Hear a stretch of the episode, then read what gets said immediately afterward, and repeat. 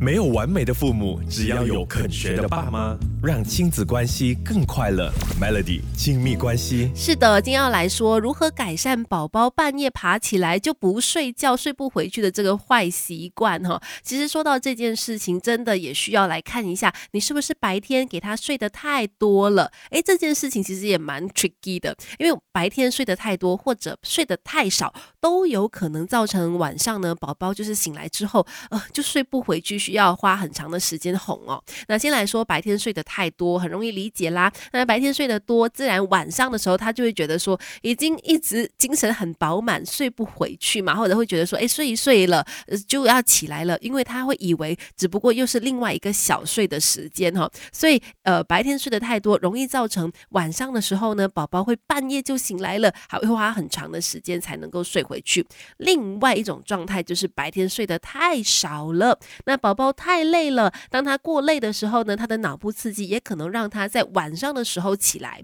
可是呢，这两者的分别就是白天睡得太多跟白天睡得太少哦。半夜起来的这个分别就是呢，白天如果睡得太多，半夜起来的话，通常他也是平静的，甚至还是开心的。但是如果白天睡得太少了，宝宝晚上起来醒来的时候呢，通常都是大哭大闹的状态，那就很可怕了。父母都会很累哦，孩子也。是一番折腾，所以怎么样来改善宝宝半夜起来了会醒很久这样的一个情况呢？等一下跟你说。没有完美的父母，只要有肯学的爸妈，让亲子关系更快乐。Melody 亲密关系，我觉得我还算是幸运的。我的两个小孩呢，半夜醒来，如果真的就是睁开眼睛醒来的话呢，基本上不太需要哄睡太多就可以睡回去的了。但是我身边也听过很多的例子啊，就是半夜宝宝醒来了之后呢，他可能。醒很久，你还要陪他玩，然后可能再给他喝奶，然后再哄一下他才可以睡回去哈。今天就要来说，怎么样来改善宝宝半夜醒来之后呢，很难睡回去的状况。那刚才就有提到，白天睡得多或者睡得少，都会直接影响到晚上的睡眠嘛。所以当然要改善的话，就一定要来好好的检视白天午睡的这个次数啦，或者是状态了。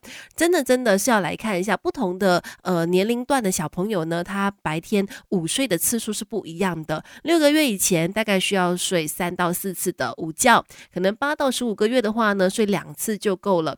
大概十八个月的小朋友呢，基本上只是睡一次午觉就足够了。那时间可能要看每一个宝宝的这个状况都不太一样哈。但是总之，你可以从他的精神状况来去判断说你的小孩有没有睡得够。然后再来呢，有一些长时间晚上半夜醒来，就是突然间醒来，然后很难睡回去。的宝宝，他需要更长的时间去重新适应不夜醒的晚上，因为他的身体机制呢已经习惯了晚上要起床一下再睡回去。那这样的一个情况的话，就会比较棘手一点点，因为我们需要去打破他的这种生理惯性。怎么做呢？等一下告诉你方法。没有完美的父母，只要有肯学的爸妈，让亲子关系更快乐。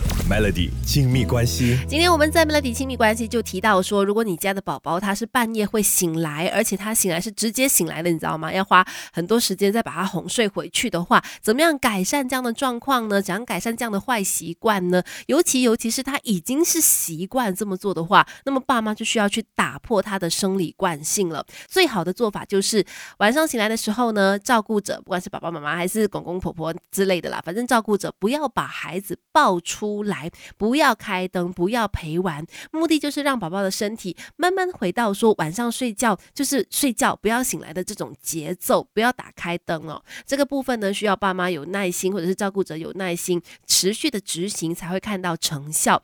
那再来，如果说是近期才发生的长时间夜醒的话，有可能宝宝在这个时候他发展出比较大动作的技能，比方说他会翻身了，他会坐了，会爬了，会站了，会走了。这个阶段的话，因为他有在白天的时候受到的大脑刺激比较多，所以在夜晚的时候，他也有可能就会有比较大的动作。有可能会造成宝宝短期的长时间夜醒。如果是这种情况的话，就不用太担心了，因为短期因素只要过去了就好哦。只是要记得，半夜他们真的醒来的话，千万不要开灯，不要跟他们玩，不要说太多话，安安静静的，可能喝完奶或者拍一拍，继续把他们哄睡就好了。不要演变成生理惯性的长时间夜醒，那就可以了。